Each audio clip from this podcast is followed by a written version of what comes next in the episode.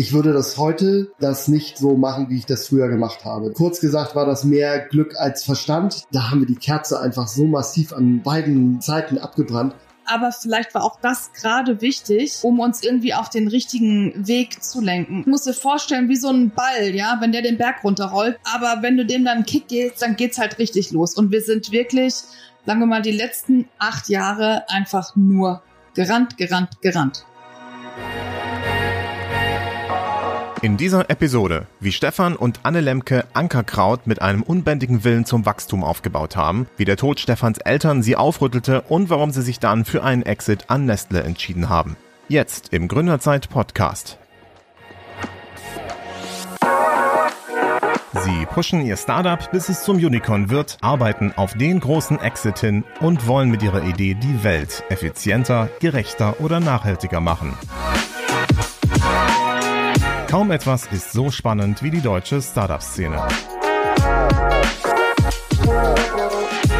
Gründerzeit, der Startup-Podcast der Rheinischen Post.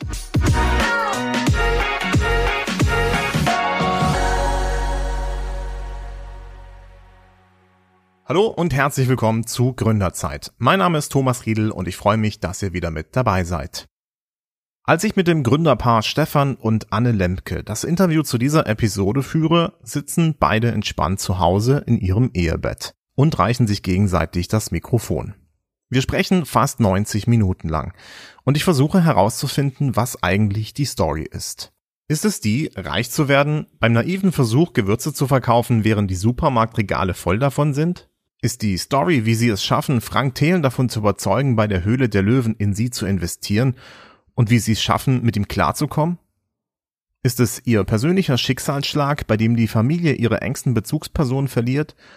Oder wie sie ihr Unternehmen skalieren, ihre Mitarbeiter führen, delegieren und Startup-Erfahrungen machen? Ist es der überraschende Exit eines bis dahin sehr sympathisch wirkenden Unternehmens an einen Konzern, der wie kaum ein anderes Unternehmen gehasst wird und der einen Shitstorm erzeugt, bei dem sich Influencer und Partner noch am selben Tag vom Gewürz-Startup aus Hamburg trennen? Ich erwische mich dabei, wie ich etwas irritiert herumdenke, um irgendwo in den ganzen Erzählsträngen die eine Superstory zu finden. Aber während die beiden so im Bett sitzend von den letzten zehn Jahren plaudern, merke ich, dass das die Story ist. Sie bringen gerade die letzten zehn Jahre hinter sich, rekapitulieren jetzt nach ihrem Exit, den sie selbst als befreiend beschreiben, was wie gelaufen ist und versuchen sich in ihrer neuen Rolle als Gewürzbotschafter und Investoren zu finden. In dieser Episode hören wir also die Ankerkraut-Geschichte. Sechs Monate nach der Übernahme von Nestle. Von zwei GründerInnen, die heilfroh sind, dass sie da so herausgekommen sind und mir jetzt ihre Geschichte erzählen können. Wenn euch der Gründerzeit Podcast gefällt, würde ich mich freuen, wenn ihr ihn abonniert. Gebt uns gerne ein Sternchen oder Herzchen, je nachdem, auf welcher Plattform ihr den Podcast hört. Und jetzt Werbung. Unser Partner dürfte für euch besonders dann interessant sein, wenn ihr eine starke Business-Idee habt, aber nicht so recht wisst, wie ihr sie in die Tat umsetzen sollt. Da habe ich einen guten Tipp für euch. Die Köln Business Wirtschaftsförderung hilft euch nämlich, damit aus eurer Idee ein Startup werden kann. Zum Beispiel mit Gründungsberatung, Tipps zur Finanzierung oder bei der Bürosuche. Aus eigener Erfahrung kann ich euch sagen, dass da richtig gute Leute sitzen.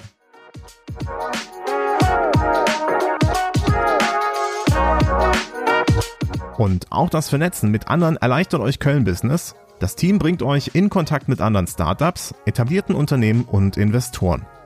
Dass ihr in Köln goldrichtig seid, seht ihr unter anderem an den mehr als 550 Startups, die ihre Base bereits in Köln aufgeschlagen haben. Die Stadt ist bestens erreichbar, bietet reichlich kluge Köpfe, die jedes Jahr von den Kölner Hochschulen auf den Markt strömen und ist deutscher Spitzenreiter beim digitalen Ausbau. Erfahrt jetzt mehr unter köln.business und startet eure Erfolgsgeschichte in Köln.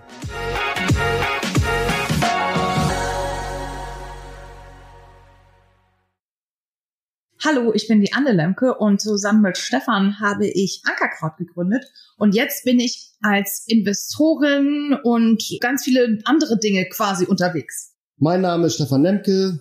Ich habe, wie Anne schon gesagt hat, mit ihr zusammen 2013 äh, das Gewürz-Startup Ankerkraut gegründet. Wir machen äh, Gewürze ohne Zusatzstoffe und ja, haben eine längere spannende Reise hinter uns und ja, haben jetzt einen Exit gemacht. Wir sind nur noch Gesellschafter und neben der Verwaltung unseres Geldes machen wir ganz viele Investments. Ähm, mehr als zehn haben wir mit dem Fokus auf Nachhaltigkeit.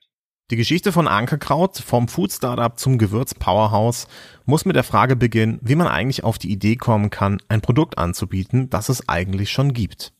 Es gibt ja nicht nur uns, es gibt ja viele andere Lebensmittel-Startups oder auch aus anderen Branchen, die eigentlich Sachen, die es schon gibt, auf den Markt bringen und das Ganze einfach mit ein wenig Leben, Liebe und Marketing füllen und bei uns war, glaube ich, der ausschlaggebende Punkt, dass ich mich von Anfang an total auf die Qualität gestürzt habe. Das war für mich das Allerwichtigste. Und das war dann die Mission. Ja, und dann habe ich von Anfang an geguckt, dass ich einfach den besseren Rohstoff einkaufen kann. Und äh, die Mischung, die ich gemacht habe, die habe ich nicht zugekauft, so wie das viele andere machen. Ja, die gehen dann zu so Gewürzmühlen hin und sagen, ich möchte bitte einmal ein Kräuterbuttergewürz haben. Ich habe von Anfang an gesagt, wir machen alles selber. Wir wollen es selber malen. Wir machen die Rezepte selber. Die Verpackung machen wir, also muss etwas sein, was kein anderer hat. Muss alles selber gemacht sein. Das war so der erste Schritt. Und der zweite Schritt war dann, denke ich, auch mal, dass Anne und ich gemeinsam die Gesichter der Marke geworden sind. Das war dann, ja, ein bisschen nahbar, ein bisschen anfassbar. Die Leute haben verstanden, okay, das sind zwei Menschen, die machen das, weil sie das lieben. Und das hat denen gefallen. So, und das ist so ein bisschen unser Erfolgsrezept. Du hast gerade gesagt, du kanntest dich ein bisschen mit Gewürzen aus. Wieso? Ich bin Sohn zweier Entwicklungshelfer und äh, bin mit zwei Jahren nach Afrika ausgereist und mit 13 erst zurückgekommen. Also eigentlich bin ich äh, da groß geworden. Ich bin also von, ich sag mal, der Heritage her bin ich eigentlich gar kein Deutscher, sondern Ostafrikaner. Und ähm, in der Zeit hatten wir irgendwann auch mal einen Koch und der hatte bevor der bei uns war, in einem indischen, pakistanischen Restaurant gearbeitet und konnte natürlich diese ganzen verschiedenen Arten von Currys kochen und zwar from scratch, ja. Der musste alles selber machen, weil du kannst in Afrika nicht in den Supermarkt gehen und da eine Curry-Gewürzmischung kaufen. Das gibt es nicht. Ja, da gehst du auf den Markt, kaufst die einzelnen Sachen, die sind meistens auch noch gar nicht getrocknet, sondern roh im Bündel. Die kaufst du ein, legst sie in den Garten, trocknest die, sortierst die, malst die selber und kochst damit. Und für mich war das schon als Kind so beeindruckend, was man für einen tollen Geschmack rauskriegen kann äh, mit so ein bisschen Pflanzenteilen. Und deshalb habe ich ja als kleiner Junge schon gelernt, wie man kocht. Und so war dann auch die Liebe zu Gewürzen. Hinzu kommt, dass ich ganz gut riechen und schmecken kann. Meine Eltern haben zu mir immer gesagt, äh, weil wir einen Freund in Bremen hatten, der hat Tee verkauft und die haben zu mir gesagt, später wirst du mal bei dem arbeiten, weil du dann in der Gruppe Tee äh, und Kaffee testest, ähm, weil deine Nase so fein ist. So, das ist der Grund. Anne, du warst wahrscheinlich happy, dass dein Mann einfach kochen konnte und Gewürze sind auch immer ein bisschen romantisch. Deswegen ist dir wahrscheinlich auch leicht gefallen, da irgendwie mitzuziehen. Also ganz ehrlich, ich fand das erstmal überhaupt nicht toll. Ich fand das keine gute Idee. Und das liegt wahrscheinlich auch so ein bisschen an dem Zeitpunkt der Gründung. Also die meisten Gründer, die wir so kennenlernen, die sind äh, alle irgendwie Ende 20, gerade mit der Uni fertig, frei und wild, sag ich mal. Du warst vielleicht äh, Ende 20 mit der Uni fertig, Anne. Die meisten sind mit Anfang Okay, 20. Mitte 20 kommt halt drauf an, ob sie dann noch einen Master ja, machen oder promovieren oder was weiß ich was. Und bei uns war das so ein bisschen anders, weißt du, wir waren Mitte 30 wir hatten ein Baby, das nächste war unterwegs. Stefan war schon selbstständig im SEO-Bereich und sagt dann plötzlich, hier, ich möchte jetzt ein Produkt machen. Und ich war total im Nestbautrieb und habe irgendwie gedacht, um Gottes Willen, ja, wir verdienen okay Geld, aber wenn man ein Startup gründet, ja, dann muss man das ganze Geld, was man hat, ja auch irgendwie investieren. Und da hatte ich wirklich, wirklich Angst vor. Aber ähm, von der Gewürzidee war ich dann tatsächlich deswegen überzeugt, weil Stefan das ja schon immer so gemacht hat. Also als ich ihn kennengelernt habe, habe ich gedacht, hey, cooler Typ. Dann bin ich mal zu ihm nach Hause gegangen und in der Küche wurde ich erschlagen, weil da herrschte wirklich ein Heiden Durcheinander, weil überall einzelne Gewürztüten rumstanden mit Paprika, mit Pfeffer, mit was auch immer. Und er hat das schon immer selber gemacht, aber es gab halt einfach keine ja, smarte Lösung dafür und es sah auch einfach nicht gut aus. Und deswegen haben wir das Kulinarische mit dem Optischen so ein bisschen verbunden. Und es war von Anfang an klar, wenn wir das machen, dann muss es nicht nur richtig gut schmecken, sondern auch richtig gut aussehen. Stefan, sieht's bei dir in der Küche immer noch so aus wie in einem Labor oder habt, stehen da jetzt einfach schön alle Gewürze, die ihr habt, in einem wahnsinnig tollen Regal? Um mal in der Schifffahrtssprache zu bleiben, es ist ein neuer Captain an Deck. ich habe in der Küche nichts mehr zu melden, außer dass ich kochen darf und einkaufen und den Kühlschrank einräumen. Ich darf nichts stehen lassen. Bei der Vorbereitung auf das Interview mit den Lemkes fällt mir auf, die beiden treten immer zu zweit auf. Ob bei der Höhle der Löwen, in Podcasts oder in Talkshows. Und so stelle ich zwar eine Anfrage an Anne, zum Interview erscheinen beide. Da habe ich nicht so wirklich eine Wahl. Und bei meinem Interview merke ich, warum das so ist. Also, um ganz ehrlich zu sein, ich bin selber erstaunt, wie gut das wirklich funktioniert, weil wir machen ja auch noch Sport zusammen und ja, zusammen. gehen zusammen einkaufen und wenn wir so sowas wie jetzt haben, zeichnen einen Podcast auf, das machen wir wirklich ungern alleine. Ist einfach eine symbiotische Verbindung, die wir beide haben. Ich bin der Baum und Anne ist der Pilz. der auf meiner Rinde leben Nein. darf. Nein, Quatsch. Also es ist wirklich so, und das klingt jetzt irgendwie so total wie so ein ausgedachtes Märchen. Das, das, das ist mein Humor. Das ja, das ist sein Humor. Wir verstehen uns wirklich sehr, sehr gut und wir machen ehrlicherweise alles auch in unserer Freizeit äh, zusammen. Und um ehrlich zu sein, man freut sich dann auch mal, wenn man mal zwei Stunden Auszeit hat. es ist äh, nicht so, dass ich weinen muss, wenn, wenn sie weg ist. Aber äh, wir verstehen uns gut. Also das ist einfach, es ist witzig. Ja, was mich noch interessieren würde, ist, bevor wir gleich nochmal so ein bisschen darauf zu sprechen kommen, wie eigentlich dieser Erfolg zustande kam. Mich würde noch mal interessieren, weil ich glaube, die so die ersten Jahre sind dann schon auch irgendwie, da muss man ja durchhalten. Ja, also zum einen seid ihr einfach ein tolles Paar, was euch gegenseitig stabilisiert. Ihr habt ein Produkt dann gehabt, wo ihr auch Passion dahinter hattet, aber trotzdem wird es ja wohl Probleme gegeben haben. Welche Probleme waren denn in den ersten drei Jahren und wie habt ihr die gelöst? Also hauptsächlich war es das Geld ja, deshalb sage ich auch, das würde ich heute anders machen. Heute würde ich viel früher Fremdkapital nehmen und auch nicht nur das Kapital, sondern auch das Know-how von so einem, sag ich mal, im frühen Stadium Angels, später dann irgendwie Investoren oder Fonds ganz am Anfang hatte ich ja keine Angestellten, aber später, äh, wir hatten drei, vier Mal schon Monate oder Zeiten, wo wir die Löhne nicht ausbezahlen konnten. Und ich habe mich dann ans Herz gefasst, habe alle Leute zusammengeholt und habe denen erklärt, was gerade los ist. Hinzu kommt, wir haben in der Anfangszeit auch wirklich einen ganz schlechten Lohn bezahlt. Also das war noch nicht mal, es gab nicht viel Geld und das kam auch noch nicht mal pünktlich. Also und dann habe ich mich ein bisschen schwer damit getan, einzelne Aufgaben abzugeben. Und das war für mich ein großer Gewinn, als ich irgendwann gemerkt habe, du stellst jemand Guten ein und übergibst ihm oder ihr diese Aufgabe und diese Aufgabe wird richtig gut erledigt, wahrscheinlich sogar besser, als du sie erledigt hast. Wieso? Weil die Person das besser kann und äh, weil die Person auch dediziert auf diese Aufgabe arbeitet, ja, und 500 andere Themen hat. Und so habe ich dann über die Jahre gelernt, Verantwortlichkeiten abzugeben und das hat ganz viel gebracht. Es hat erst wehgetan, irgendwann habe ich dann gemerkt, es ist ganz toll. Irgendwann habe ich dann angefangen, richtig eine Perversion draus zu machen und zu sagen, okay, was passiert denn, wenn ich von der Brücke sprenge oder falle oder mich überfährt ein Laster? Dann muss der Laden ja genauso weiterlaufen. Und dann habe ich wirklich gesagt, ich mache gar nichts mehr. Ich will das einmal hinkriegen, dass alle meine Aufgaben von irgendjemand übernommen werden.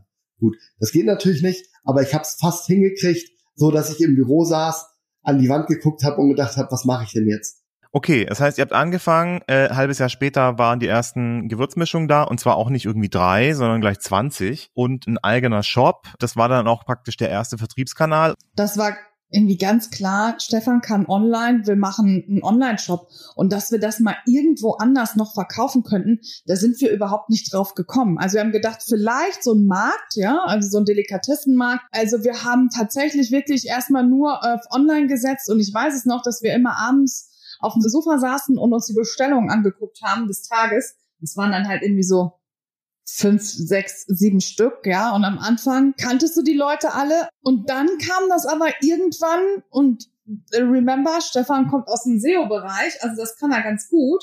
Dann kam das auf irgendwann, dass da Namen standen von Leuten, die wir, von denen wir noch nie gehört haben, die wir nicht kannten. Und so, guck mal, kennst du den? Nee, kenne ich nicht. Ist ja krass. Es war total aufregend. Was war denn der Hack?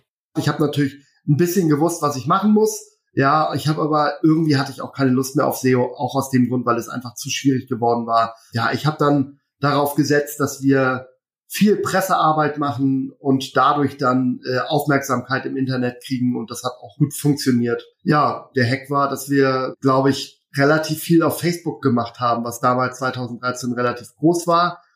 Eigentlich keinen gab, der das Thema da bespielt hat. Und wir haben uns dann in diversen Gruppen getummelt. Also ursprünglich war ich der Meinung, wir sollten das als Gewürzmarke für die vegane Frau zwischen 20 und 30 machen. Ich habe dann aber relativ schnell gemerkt, dass die vegane Frau zwischen 20 und 30 überhaupt nicht viel isst. Die trinkt nämlich lieber Weißwein und isst Salat. Soll jetzt nicht böse klingen, aber ist halt so. Und die Griller, ja, der am Wochenende sieben Bier trinkt, dass der halt auch nichts Salat ist, sondern dass der sich ein Kilo Fleisch auf den Grill haut äh, und dass man ordentlich würzen muss. Und das hat gleich gefunkt wir mit der Szene, ich mag Grillen auch gerne und das ging ganz schnell, dass wir dann die ersten Gewürze hatten, zusammen mit solchen Grillbloggern. Es war auf jeden Fall ein schlauer Move, sich auf die Grill- und Barbecue-Szene zu fokussieren, weil dieses Grillthema kam halt quasi gerade auf und haben sich halt auch so ein paar Leute dahingestellt und gesagt, oh, ich möchte jetzt hier Grillblogger werden und wir sind mit denen zusammen quasi gewachsen und ich glaube, das war unser super Hack wir waren alle winzig klein, ja, wir als Marke, äh, auch als Marke und als Blogger. Und dann haben wir uns, also wir haben Gewürze zugeschickt, die haben dann ihre Rezepte damit gegrillt, Fotos drauf gemacht und das war, glaube ich, wirklich unser erster richtig schlauer Schachzug, den wir gemacht haben.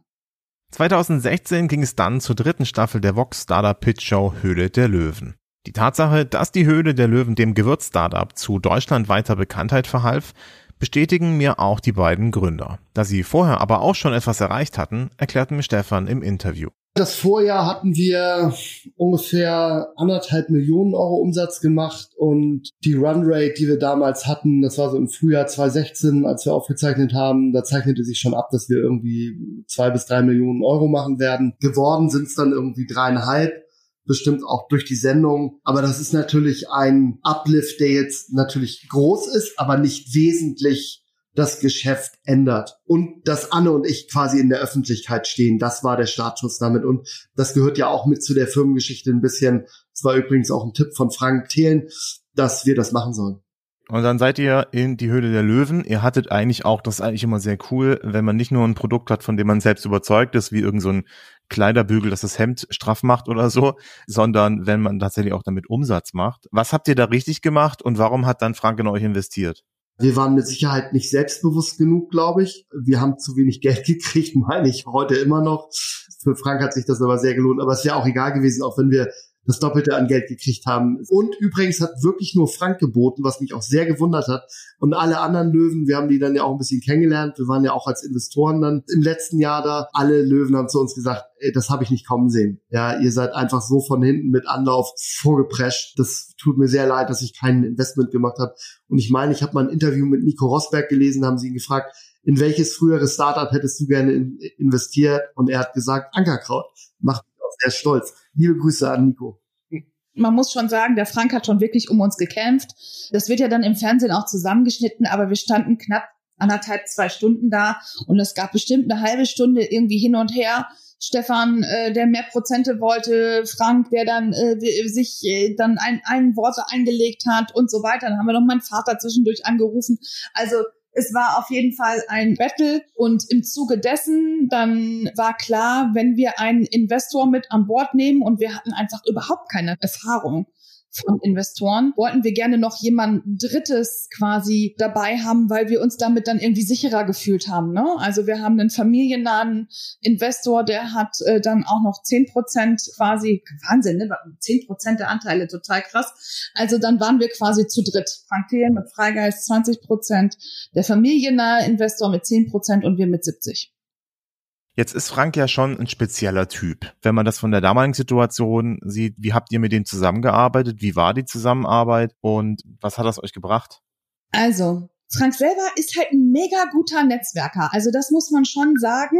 Da machst du dem nichts vor. Wir hatten zwischendurch im Jahr 2017, 2018 mal das eine oder andere Problem mit zum Beispiel einem Paketzusteller, was wir wirklich alleine nicht lösen konnten. Und dann ist das so ein bisschen so, also wenn ihr uns nicht helft, dann rufe ich jetzt Papa an. Und Papa war in dem Moment Frank. Und da habe ich gesagt, Frank, hast du da einen Kontakt? Und er hat das in Windeseile wirklich gelöst. Also Netzwerken kann er, er hat sehr viele Kontakte und jetzt übergebe ich mal kurz zu Stefan. Ich fand die Zusammenarbeit mit Frank und Team immer super. Ja, wie soll ich, Anne gibt mir ein Zeichen mit der Hand. Also, ich muss schon ehrlich sein, ähm, ich bin mit Frank des Öfteren Kopf an Kopf geraten.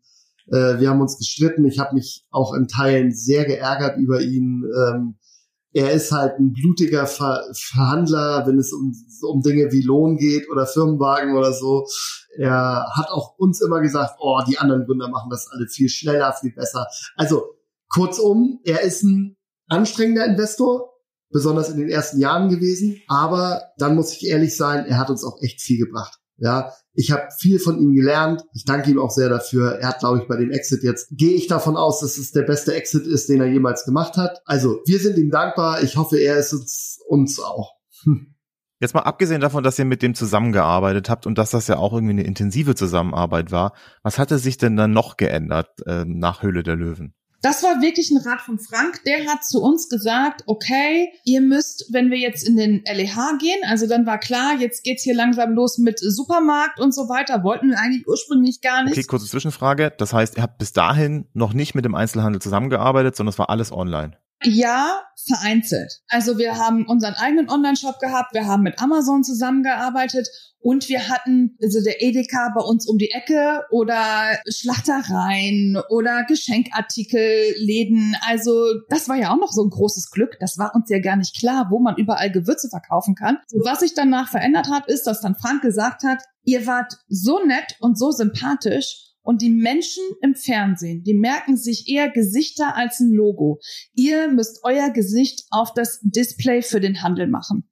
Und wir haben gesagt, äh, ja, auf gar keinen Fall. Aber wir haben uns dann mit mehreren Leuten darüber unterhalten und haben dann unsere wirklich fantastische Designerin, die uns von Anfang an begleitet, einfach mal machen lassen und haben uns dann davon überzeugen lassen, dass die Kunden die laufen durch den Supermarkt und laufen ansonsten an irgendeinem so Gewürzregal vorbei. Aber da waren wir dann oben drauf und sagten, ach, guck mal, das waren doch die von letzte Woche. Ja, das probiere ich mal. Die waren ja irgendwie so nett.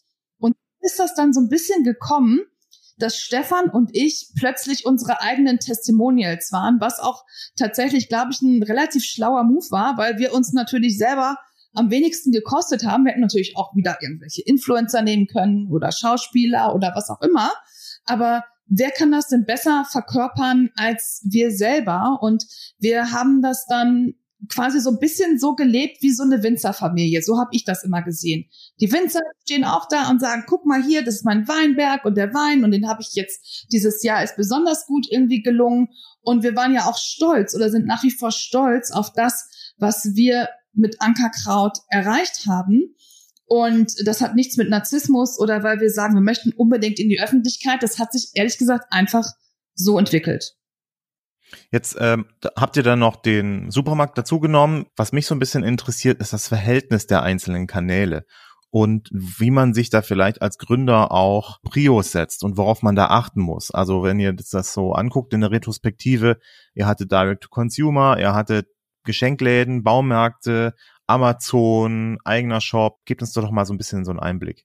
Das ist witzig. Wir hatten nämlich heute Morgen gerade ein Meeting mit Veggie Crumbs. Das ist ein ähm, Investment, was wir auch aus D DHDL haben. Und da ging es genau darum, nämlich, was bringt es eigentlich, so viele verschiedene Kanäle zu machen und so eine Multichannel, Omnichannel Strategie, was hat die eigentlich für einen Vorteil? Ja, die hat einen brutalen Vor Vorteil, nämlich, dass sich niemand unter Druck setzen kann. Ja, also D2C ist sowieso immer Königsklasse.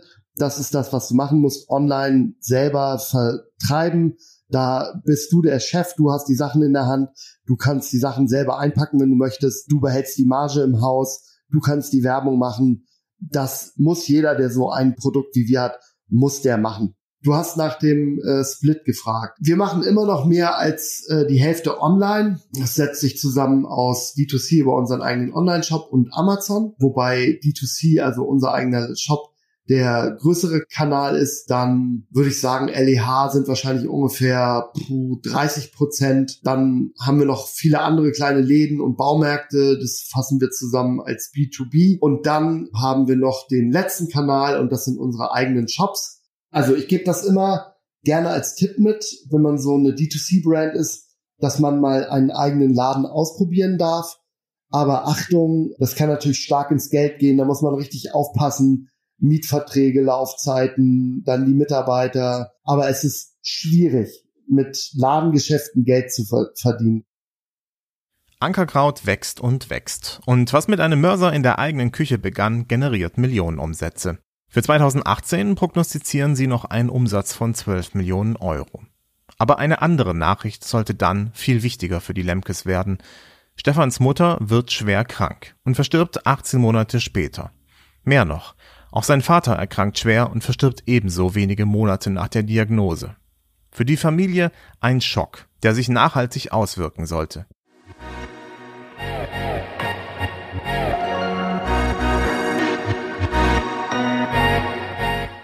Und es gab da wirklich so einen Punkt und der ist total bitter. Das war der Tag, als meine Schwiegermutter ins Hospiz gegangen ist. Da haben wir im Hospiz angerufen und haben gesagt, ist jetzt heute soweit, was geben wir ihr denn mit? Und dann sagte die Dame, ja, ein Nachthemd und eine Zahnbürste, das wäre ganz gut.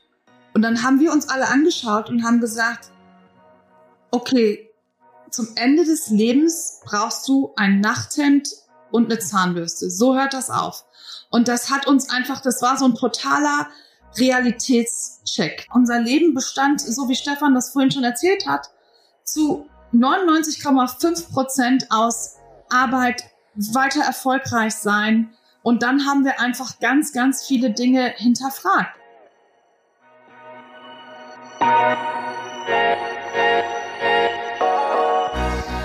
Das war für uns einfach ein, ein, Wendepunkt in unserem Leben, zu sagen, wir müssen jetzt hier einfach für uns selber auch einstehen. Und dann haben wir eigentlich gesagt, ganz ehrlich, wir müssen jetzt hier weg. Wir wohnen nebeneinander, wir gucken immer auf dieses Haus, wir wissen, was hier passiert ist. Und dann haben wir gesagt, so, und jetzt packen wir die Koffer und jetzt machen wir mal ein Jahr Auszeit in Anführungsstrichen oder Workical, wie ich das genannt habe. Also kein Sabbatical, sondern es war schon klar, wir gehen jetzt nach Mallorca, aber nach Corona wusste ja dann auch wirklich jeder, dass man remote arbeiten kann und sind für ein Jahr nach Mallorca gegangen. Dass Ankerkraut diese persönliche Krise der beiden Gründer wegstecken konnte, lag laut Stefan vor allem an der Vorarbeit, die sie als Leadership vorher geleistet hatten. Verantwortung übertragen, Aufgaben in selbstbewusste Hände geben. Ja, ich habe immer gesagt, ich schare Leute, gerne Leute um mich, die schlau, ehrlich und lieb sind. So, ne, weil bei uns wird nicht geschrien, es wird keiner fertig gemacht. Das gibt's bei uns nicht. Wer sowas macht, der kann eigentlich gleich wieder gehen. Die Firma sind ja auch immer die Leute. Das ist ja nicht, ich bin ja nicht die Firma oder Anne ist die Firma, sondern die Summe der Mitarbeitenden ist dann das Unternehmen irgendwann. Aber Achtung, das muss man auch wollen und können. Ja, du musst diese Aufgaben abgeben können und das muss man lernen. Ja, die meisten können das nicht. Die meisten lassen auch nicht die Firma los. Die meisten fahren so wie Annes Opa auch noch mit 80 hin. Und das haben wir uns geschworen, da wir sehr viele Familienunternehmen auch in unserer beruflichen Laufbahn jetzt kennengelernt haben, haben wir einfach gesagt, das wollen wir nicht. Wir wollen nicht, dass unsere Kinder, wenn wir irgendwann mal tot sind, vorm Richter stehen und sich um das Unternehmen streiten, wer da eigentlich das Sagen hat. Ja, das hat man gerade in der Geschichte in Deutschland, äh, gibt's da ein paar Beispiele für, die sehr extrem sind und das wollen wir nicht. Was hat dazu geführt, dass ihr dann gesagt habt, okay, wir machen jetzt einen Exit? Ganz viele Gründe. Also einmal das, was ich eben gesagt habe, mit dem, dass wir kein Familienunternehmen sein wollen und ehrlicherweise auch kein Familienunternehmen sein können, weil wir ja so viele Investoren hatten. Zweitens, was Anne gerade erzählt oder wir gerade erzählt haben mit der Krankheit, dass wir einfach so einen krassen Realitätscheck hatten, und gesagt haben, nee, warte mal, Geschäftsführer in so einem Laden sein und dazu noch Personen irgendwie in der Öffentlichkeit, das funktioniert nicht zusammen. Ja, wir sind 80 Stunden unterwegs, wir Tag, Nacht, Wochenende, Urlaub, wir arbeiten einfach immer und das wollen wir nicht mehr. So, und dann, oder willst du das jetzt sagen, Anne? Du musst ja erstmal von dem Secondary erzählen. Achso, ein Secondary haben wir gemacht 2020, da haben wir einen Private Equity Fonds mit dazu genommen, äh, EMZ aus München, war ein super Deal. Das war für uns so ein bisschen, um die Luft rauszunehmen. Ja, so, okay, wir, wir kriegen ein bisschen Geld und brauchen uns darum erstmal keine Sorgen machen. Aber die Arbeit wurde ja nicht weniger und der Druck wurde höher. Und ähm, ja, ich bin das dann auch der Grund gewesen. Ich bin, ich will jetzt nicht sagen, ein Burnout oder eine Depression oder sowas, aber ich war auf jeden Fall krank, mir ging schlecht. Ich konnte nicht mehr. So, und das war der, auch der Grund. Und der letzte Grund äh, ist rein ökonomische, wirtschaftliche Gründe, ähm, dass wir einfach gemerkt haben, äh, das Ding wird größer, als wir es sind. Ja, wir haben auch gemerkt, dass wir im Ausland schwierig Fuß fassen können, dass wir jemanden brauchen, der da Know-how hat, weil jedes Land anders ist. Als ihr den Exit verkündet habt, dann fing ein Shitstorm an. Hattet ihr den wirklich nicht erwartet? Nein, in der Form nicht. Also man guckt natürlich auch vorher mal in Google rein und ich habe vieles gelesen über Nestle, was ich aber an vielen objektiven Stellen und von denen selber, was ich hat klären können, äh, was da passiert ist, ist mir total unverständlich. Auch ganz viele Sachen, die einfach auch nicht stimmen. Vielleicht aus der Unternehmensgeschichte von denen, was 20, 30 Jahre zurückliegt. Das Schlimme daran ist, das ist, glaube ich, nur in Deutschland und Österreich so. Wenn man in jedem anderen Land der Welt fragt, ja, also hat das nicht diesen negativen, diesen negativen Ausschlag, den das in Deutschland hat. Es ist natürlich ein großes Unternehmen äh, und wie jedes, äh, jedes andere große Unternehmen mit 20 verschiedenen Management-Ebenen gibt es manchmal auch ein Pro Problem, aber so wie die Öffentlichkeit da auf uns rumgetreten ist, das ist nicht nur unfair, sondern macht mich auch einfach wütend, weil es objektiv falsch ist. Wir sind ein Teil des nachhaltigsten Lebensmittelunternehmens der Welt, was einfach in der Presse immer wieder so was viel Prügel bezieht. Was ich mir, nee, was objektive Stellen auch, auch zum so, Beispiel? zum Beispiel der Dow Jones Nachhaltigkeitsindex oder der FTSE for Good. Ne, das sind so eine ESG-Rating-Agenturen, hauptsächlich für ähm, Fonds, weil Nestle ja auch eine Aktie ist. Da kann man halt nicht betrügen, ja, und sich ans Pariser Klimaabkommen halten. Äh, das ist halt auch etwas, was man entweder macht oder nicht. Aber das war es auch dazu. Man merkt, ich bin da auch ein bisschen emotional. Es hat mich sehr getroffen, was da passiert ist, aber es hat mich nicht traurig gemacht, sondern wirklich auch eher wütend.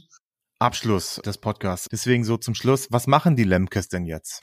Die Lemkes machen ehrlich gesagt ganz, ganz viel. Ich frage mich das auch immer. Der Tag ist so voll und ich hatte ja vorhin gesagt, wir würden uns ja auch gerne mal wieder um uns selber und um Sport und so weiter kümmern. Aber äh, das bleibt nach wie vor so ein bisschen auf der Strecke. Wir kümmern uns vor allen Dingen jetzt gerade um unsere Investments, ähm, die wir haben. Wir machen zum Beispiel gerade äh, zwei Strategietage, ähm, morgen auch noch. Also Fokusthemen sind ähm, Sachen, die die Welt besser machen, zum Beispiel Beton aus Müll, das ist Ecolockt, der Wasserkocher 2.0, das ist Heatle. Also Produkte, die bei Problemen helfen. Zum Beispiel haben wir ein Investment in Dr. Vivian Karl. Das ist eine Creme für die intensivste oder die sensibelste äh, Zone der Frau. Und da sind zwei ganz, ganz, ganz tolle Gründerinnen aus Berlin. Die sind wirklich unfassbar fantastisch. Und die haben sich das jetzt zur Aufgabe gemacht. Und vor allen Dingen unsere Prämisse ist ja auch immer, wir investieren in Menschen. Die Menschen müssen uns überzeugen auf menschlicher Ebene, dann das Produkt und dann sind wir eigentlich ziemlich schnell begeisterungsfähig. Macht ihr das jetzt so wie Frank Thelen oder macht ihr das vielleicht so wie Tim Schumacher? Wir machen das so wie Anne und Stefan. Genau. es kommt ganz viel rein, wir gucken uns alles an und ich würde sagen, wir machen aber nur jedes 20. Investment, weil einfach, ja, gerade im Moment suchen ganz viele Leute Geld, weil ja. die Taschen ein bisschen zugenähter sind. Tut uns manchmal auch leid, man kann nicht alles machen. Ähm, aber wir legen wirklich ganz hart den Fokus auf, ähm, wird das die Welt besser machen? Ja oder nein? Spart das Müll oder CO2 ein? Ja oder nein? Und mit unserem Geld machen wir natürlich auch noch Soziales. Wir wollen jetzt noch eine Schule bauen. Mein Wunsch ist es, dass wir irgendwann mal ein Kinderheim bauen auf den Philippinen. Ich glaube, wenn man so einen großen Exit hat, so viel Glück hatte, dass man die Verantwortung hat, dass man sich ein bisschen mehr um die Welt und um die Mitmenschen kümmert, als das vielleicht andere Menschen tun.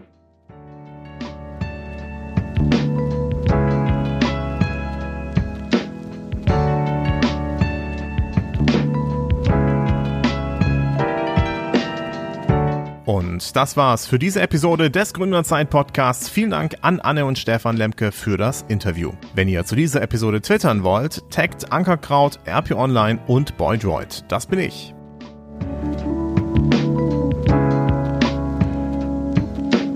Und nicht vergessen, die wichtigsten News aus der Startup-Szene gibt es im wöchentlichen Gründerzeit-Newsletter. Den Link dazu findet ihr in den Show Notes. Wenn ihr die kommenden Folgen nicht verpassen wollt, dann abonniert gerne den Podcast über eure Podcast-App. Und ich freue mich natürlich auch über Bewertungen. Das könnt ihr mit Sternchen oder Herzchen machen, je nachdem, über welche Plattform ihr den Podcast abonniert habt.